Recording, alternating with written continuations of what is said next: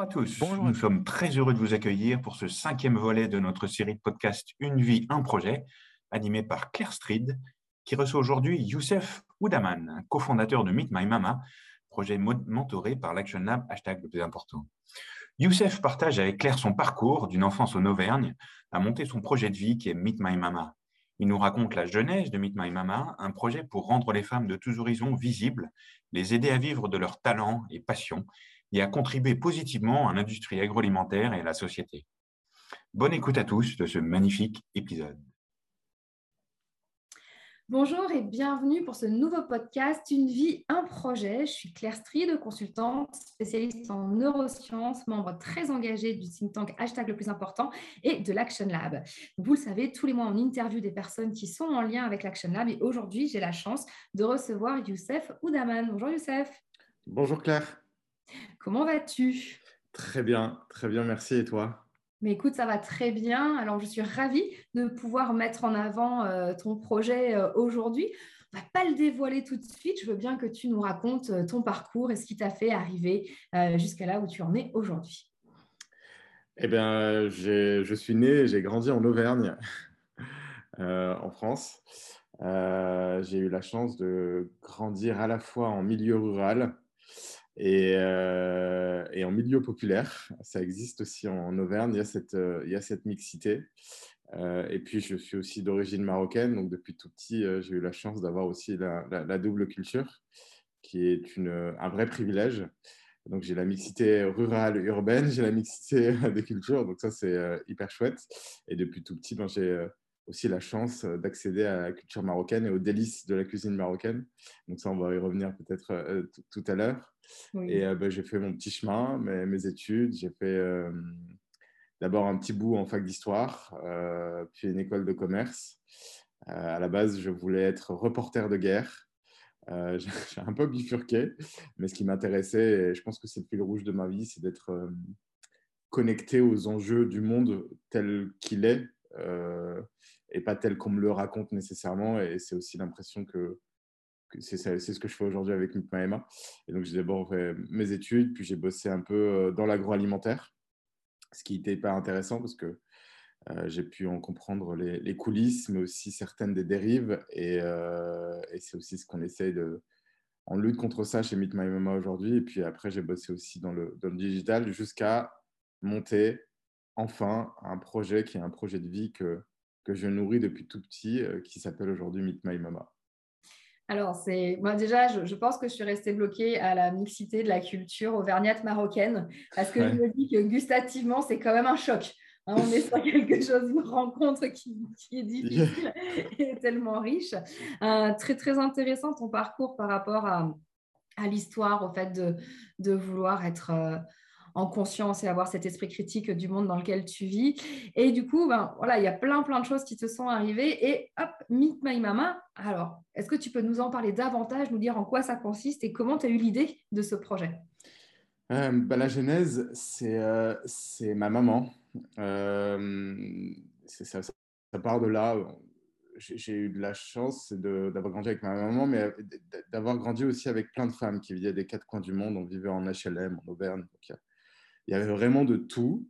Euh, euh, et, depuis tout petit, alors là, j'arrive plus facilement à mettre les mots dessus, mais euh, depuis tout petit, ce qui m'a frappé chez ces femmes, c'est que je trouvais qu'elles avaient toutes les compétences, toute la légitimité, tout le charisme pour contribuer et apporter une réponse solide à nos enjeux de société. Sauf qu'on ne les voyait pas. On leur donne jamais la parole, elles sont complètement invisibilisées. Elles sont même parfois même disqualifiées pour plein de raisons qu'on essaye de combattre. Et, euh, et, ça, je le voyais euh, avec mes yeux d'enfant quand il s'agissait de ma maman. Et je ne comprenais pas. C'était complètement un bug dans la matrice, une incohérence complète. et donc, depuis tout petit, bah, j'ai nourri ce truc-là en me disant, mais comment je peux permettre à ces femmes de devenir plus visibles? Comment il s'avère que pour bon nombre d'entre elles, elles ont un vrai talent pour la, pour la cuisine, mais euh, ça s'explique historiquement, c'est des, qui sont, des, des savoir-faire qui sont transmis de mère en fille depuis des générations et des générations, et on ne les considère pas parce qu'ils n'ont jamais été formalisés, parce qu'ils n'ont jamais euh, euh, passé par des, méthodes scientifiques ou j'en sais, sais, rien, mais en fait, aujourd'hui, elles ne sont pas crédibilisées. Et ça, c'était une incohérence. Et, mon fil rouge depuis que je suis gamin, c'est comment je peux permettre à ces femmes euh, ou comment je peux contribuer à, à l'empowerment de ces femmes pour les aider à vivre de leur passion. Ça, c'est le premier sujet pour qu'elles se rendent compte qu'elles ont une passion. Et derrière, qu'elles puissent utiliser leurs compétences comme un moyen d'expression pour contribuer aux enjeux de l'industrie alimentaire et de la société. Et donc, c'est ça, euh, euh, Meet My Mama. Meet My Mama, aujourd'hui, c'est une initiative qui essaye de révéler les talents de ces femmes et de leur donner le pouvoir de vivre de leur passion et de rendre ce qu'on appelle chez nous l'industrie alimentaire et la société plus inclusive, durable et responsable. Ça, c'est la genèse et la raison d'être de Meet My Mama. C'est hyper émouvant de, t'écouter raconter tout ceci et, et je suis, alors je trouve ça génial que tu aies eu cette, comment dire, cette lucidité si petite de dire là, attends, je suis en train de voir un truc qui n'est pas normal, alors que pour les trois quarts des gens, excusez-moi, tous ceux qui écouteront, ce podcast, une nana qui cuisine, c'est un peu normal, tu vois, c'est la place de la femme à aller faire à manger. Et, euh, et, je trouve ça chouette que toi, si jeune, tu aies déjà eu cette prise de conscience, cette prise de recul. Et moi, il y a une question que j'ai très envie de te poser, c'est euh, quand tu es venu leur proposer de, transformer ce qu'elle faisait naturellement sans peut-être se poser de questions, sans se rendre compte que c'était, comme tu le disais très justement tout à l'heure, des compétences, du charisme, etc. Comment est-ce qu'elles ont réagi? Quand tu leur as quelque part proposé de, faire un business ou de se mettre en avant, de s'émanciper, elles ont été ouvertes, elles ont eu peur. Comment ça s'est passé? Dans la majorité des cas, il y a du déni. Ouais. C'est du déni. C'est vraiment, euh, on l'a tellement normalisé. Ouais. Euh, que c'est devenu du déni. Je n'ai pas ces compétences, ça n'a pas de valeur. Qu'est-ce que tu veux que je fasse de ça? Euh, On m'a transmis ça, mais on l'a transmis à tout le monde. Euh, tout le monde peut le faire. C'est du déni. Et on est à la frontière entre le déni et l'auto-dénigrement. Oui, tout à fait. C'est vraiment euh, assez incroyable. Et en fait, notre job, justement, nous, et on a développé toute une méthode qui est là pour les accompagner, c'est de ce qu'on appelle un choc inspirationnel. C'est d'avoir ce fameux déclic où je, renais, en fait. C'est une espèce de renaissance, mais finalement, j'ai quelque chose qui est unique, euh, de singulier, euh, de personnel. j'ai un héritage, j'ai un don. Et en fait, il faut qu'on arrive à atteindre ce déclic pour que derrière, on enclenche le reste de nos activités qui sont de l'accompagnement, qui sont de la formation, comment, qui sont du revenu, euh, qui sont euh, l'intégration à une communauté de, passionnés. Mais d'abord, il faut vraiment déconstruire ça. Et, la réaction majoritaire, c'est ça. Hein, dans... Et là, on l'a de moins en moins aujourd'hui, après cinq ans d'activité, parce qu'en fait, elles commencent à s'identifier et que se disent, mais finalement, ces femmes-là que je vois sur les réseaux sociaux, à la télé, dans la presse, ben, en fait, euh, c'est un peu moi mais au début, c'était du déni. Et encore aujourd'hui, j'en ai encore qui ne se rendent même pas compte euh, qu'elles ont de l'or entre les mains. Et, pour te donner un, exemple de question que je leur pose, pour certaines qui cuisinent depuis qu'elles sont gamines et qui ont parfois 50, euh, 60 ans, on fait le calcul. Je leur dis, mais est-ce que tu sais combien de repas tu as cuisiné dans ta vie? Mais ça, c'est la question que vous pouvez poser à n'importe quelle femme qui, qui, qui, euh, ou même mec qui ne se rend pas compte qu'il y a de l'ordre entre les mains. Si tu lui dis, eh, fais la somme du nombre de repas que tu as préparés sur toute ta vie. Et là, on est parfois sur des, 20 000, 30 000. Et là, tu es en train de me dire que ce n'est pas une compétence. c'est génial que tu fasses cette, cette prise de conscience. Euh, tu, tu, as des femmes de tous âges, j'imagine. Tu disais là 50, 60. Tu as des, de tous âges, de, de, 20 à 65 ans, de tout horizon. Certaines qui n'ont jamais bossé, d'autres qui ont fait des écoles de cuisine prestigieuses comme Ferrandi, Bocuse, Cordon Bleu. Euh, certaines qui sont en reconversion professionnelle. Euh, de, de, tout, euh, des, des, personnes qui viennent des quatre coins du monde, d'autres qui sont nées en France, des réfugiés, des immigrés de première, deuxième, troisième génération. Euh, nous, on adresse toutes les femmes qui ont une passion pour la cuisine et qui veulent en faire quelque chose au niveau de l'industrie et de la société. D'accord, c'est vraiment un très très beau projet. Bien évidemment, si jamais tu recrutes, tu recrutes pardon, une équipe de goûteurs, je pense qu'on sera nombreux à venir hein, donner notre, notre avis sur les choses. Euh, plus sérieusement, euh, tu fais partie donc des, on va dire des, projets qui sont dans l'ESS. Qu'est-ce qui t'a amené à être dans cette logique d'économie sociale et solidaire? Franchement, euh, la sérendipité, je ne me rendais pas compte. Alors, je sais que c'est un mot euh, très à la mode, la sérendipité. mais en fait, je me suis jamais posé la question de l'ESS ou je, me suis jamais rendu compte que. En fait, je me suis pas posé la question de l'ESS à la base ou euh, de tous ces trucs-là. Euh, moi, j'avais ce problème-là et, euh, et, je suis passionné par le problème que je qu'on essaie de résoudre chez Meet Et il s'avère que derrière, on m'a dit que tu faisais. Il y en a qui me disent que tu fais de l'ESS, il y en a qui me disent que tu fais du social business, il y en a qui me disent que tu fais de la passion economy. Ça, c'est les Américains qui me disent ça. Il y en a qui me disent que tu fais du social for business. Euh, moi, je veux juste résoudre ce problème. Toi, tu fais euh, Meet My Mama, en fait. Toi, ton truc, c'est je fais Meet My Mama, ça fait du bien aux gens, ça fait du bien à la société, ça apporte un truc à la planète. Et, exactement. Et je me suis jamais vraiment posé la question. Par contre, je, me, plus j'avance, plus je sais que j'ai besoin de toutes les composantes euh, socio-économiques pour réussir ce projet. C'est-à-dire que j'ai besoin qu'on soit bon sur le business, parce qu'il ne peut pas y avoir d'impact dans notre, notre modèle s'il n'y a pas de business. Mais je sais qu'il faut qu'on soit euh, face de l'impact parce que c'est notre ADN. Euh, mais c'est comme ça aussi qu'on va transformer les enjeux business de l'industrie alimentaire et qu'on va prouver qu'on est capable d'apporter de la valeur ajoutée. Voilà ce que je sais. Et donc, du coup, bah, je laisse aux autres le soin de me dire euh, ce qu'on fait ou dans quel tiroir on est. Est-ce que ça t'arrive de douter des fois par rapport à, ce projet, par rapport à, l'ampleur qu'il a, à la vitesse à laquelle il se développe? Euh, Ça va vite. Je doute pas du projet, mais euh, je doute de moi. c'est euh, parce que je trouve que le projet, il est génial, pas parce que je l'ai monté, il est génial parce qu'il peut appartenir à tout le monde. C'est un projet qui parle à tout le monde euh, et que je ne sais même pas si on peut parler de génie, moi je parlerais plutôt de bon sens. Euh, c'est un truc qui, existait, euh, qui était porté en local par des petites assos ou qui n'a jamais été formalisé. Nous, nous le mérite qu'on a aujourd'hui, c'est de le structurer et, de le mettre en, en, musique. Donc je doute plutôt de ma capacité, et ça c'est à être la bonne personne en toutes circonstances pour porter ce projet-là. après, j'ai la chance aujourd'hui d'avoir une équipe, d'avoir les mamas qui m'accompagnent mais je ne doute pas de Meet My Mama parce que je pense que c'est euh, ce type de projet porté par Youssef ou porté par quelqu'un d'autre qui peut apporter les bonnes réponses aux enjeux, aux enjeux euh, auxquels on est confronté aujourd'hui. Super. Alors, est-ce que tu peux nous parler un peu du mentorat dont tu bénéficies à l'Action Lab, s'il te plaît? Ah, bah, Je pourrais en parler pendant des heures. Hein. Vas-y.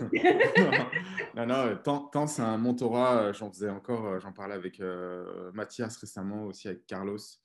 Euh, en fait, euh, le mentorat de l'Action Lab, il est là depuis pratiquement la genèse de Meet My Mama. Donc, en fait, les, profils qui nous ont accompagnés, je pense à, à Thibaut Mullier, à Louise Rials, euh, toutes ces personnes-là qui, bah, en fait, elles sont encore là aujourd'hui.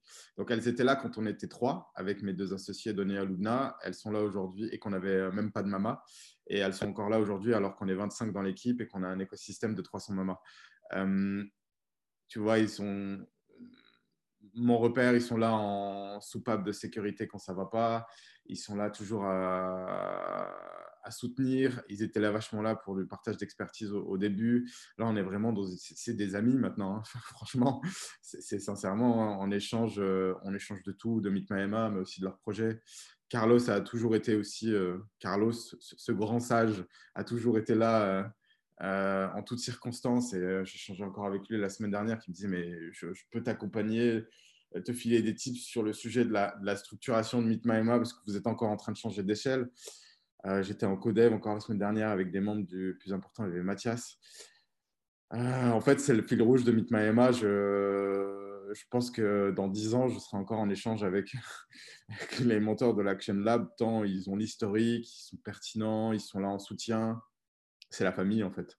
Et tu seras peut-être même mentor toi aussi à ton tour en train de peut-être un jour notre projet. En tout cas, c'est très beau de voir cette, cette cohésion, cette fusion qu'il y a autour de, autour de ton projet.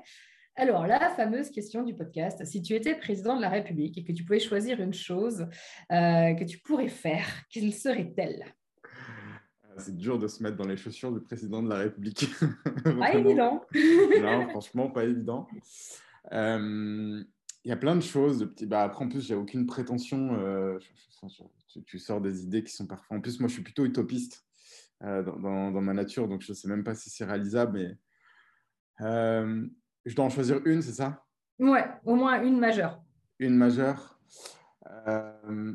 alors, j'en ai deux. Une que je ne vais pas creuser, qui est liée au revenu universel, qui, me semble une, mesure vraiment pertinente parce que je l'associerais à cette logique de vocation. Et, moi, ma conviction, c'est qu'aujourd'hui, on doit permettre à tous de vivre de leur vocation.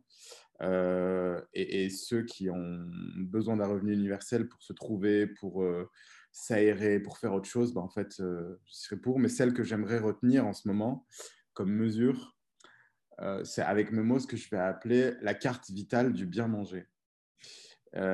c'est vraiment celle-ci que j'aurais voulu qu'on creuse plus et qu'on se bouge et qu'on débatte pour voir comment on peut la réaliser. La carte vitale du bien manger, euh, j'aimerais qu'elle aille au-delà juste de subvenir aux besoins alimentaires des gens. J'aimerais qu'on aille au-delà. Ce qui m'intéresse, c'est pas uniquement de subvenir aux besoins alimentaires des gens, c'est que je veux que tout le monde, tous, on puisse accéder au bien manger, même si on n'en a pas les, moyens. Et, euh, et, en ce moment, on parle beaucoup, et il le faut, d'une alimentation responsable, bio, euh, circuit court. Euh, et je vois les mesures en plus euh, en pleine période électorale qui disent qu'il faut réussir à proposer ça à bas coût. Mais à bas coût, c'est pas possible. Parce qu'en fait, à bas coût, le problème, et je le dis, ça peut choquer, c'est qu'on va précariser quelqu'un dans la chaîne de valeur. Ça peut être l'agriculteur, ça peut être le, transformateur, le chef, ça peut être le personnel en cuisine. En fait, le, le bas coût, c'est pas la solution en fait pour permettre aux gens de, de, bien manger. Sinon, on l'aurait fait, en fait. Le sujet, c'est comment on trouve un modèle économique quitte à subventionner le bien manger aux populations qui n'en ont pas les moyens. Parce qu'en faisant ça, en faisant ça, on va permettre à toute la chaîne de valeur de produire dans des bonnes conditions. On va permettre aux fermiers, à l'agriculteur d'être heureux et d'être épanoui et de sortir de ces logiques d'élevage intensif euh, ou d'agriculture industrielle. On va permettre aux chefs, aux transformateurs de bosser dans de bonnes conditions. On va permettre au staff en cuisine de ne pas prendre leurs jambes à leur cou, mais de, bosser dans des bonnes conditions. On va permettre aux transporteurs de ne pas se précariser et de livrer aussi dans des bonnes conditions. Et pour ça, bah, je pense qu'il faut le soutien de la société. Donc, le président de la République, il est là pour fédérer la société. Et moi, je pense que la solidarité de la société, c'est que ceux qui en ont les moyens participe au financement de cette carte vitale du bien manger, euh, un peu sur les logiques de couverture euh, médicale universelle, etc. Euh, trouver quelque chose qui le permette, parce que je pense qu'en adressant ce problème, on fera de la prévention sanitaire. Parce qu'il y a trop de malades dans nos hôpitaux, chez nos médecins, qui sont malades à cause du mal manger. Pas à cause d'eux, mais parce qu'ils n'avaient pas les possibilités de bien manger. Donc voilà un peu la, la mesure, avec beaucoup d'humilité, que je proposerais si j'étais président de la République. Il te manque combien de signatures là pour la prochaine campagne Je ne sais, pas. Mais celle-là, elle me tient particulièrement euh, à cœur. Et je pense qu'elle fera écho chez plein de personnes qui écouteront ce, podcast, ce podcast pardon, parce qu'effectivement, tu touches un vrai problème. Euh, j'allais dire une, réalité et je te rejoins tout à fait sur on ne peut pas faire du bas coût sans, sans que quelqu'un soit pénalisé. Euh, et, voilà, on n'a pas à faire du bas coût, on a à faire du juste coût, on a à faire quelque chose qui permette que chacun trouve sa place et avance ensemble et que ce soit gagnant, gagnant, gagnant. Et, euh, et c'est comme ça qu'on pourra avancer. Qu'est-ce qu'on peut te souhaiter pour la suite, Youssef, maintenant? De la santé. je pense que c'est vraiment, c'est ce que je prends comme vœu et c'est ce que je donne comme vœu de la santé en, toutes circonstances et du temps. Je pense que le temps, eh ben, c'est ce, dont on a tous besoin dans ce monde qui va très très vite. On a besoin de temps qualitatif pour soi et pour les autres. Et, euh, ce temps-là, je me le souhaite et je nous le souhaite à tous parce qu'il peut être réparateur. Tout à fait. Ben, merci beaucoup, Youssef Oudaman, d'avoir été ici pour ce podcast Une vie, un projet. Merci de nous avoir partagé ta passion pour Meet, My Mama. Pardon, tu vois, j'en suis tout émue. Et, euh, ben, hâte de voir comment euh, tu vas continuer à grandir et à, et à reconnecter ces femmes à leurs vraies valeurs. Merci, merci beaucoup. beaucoup, Claire. Merci beaucoup.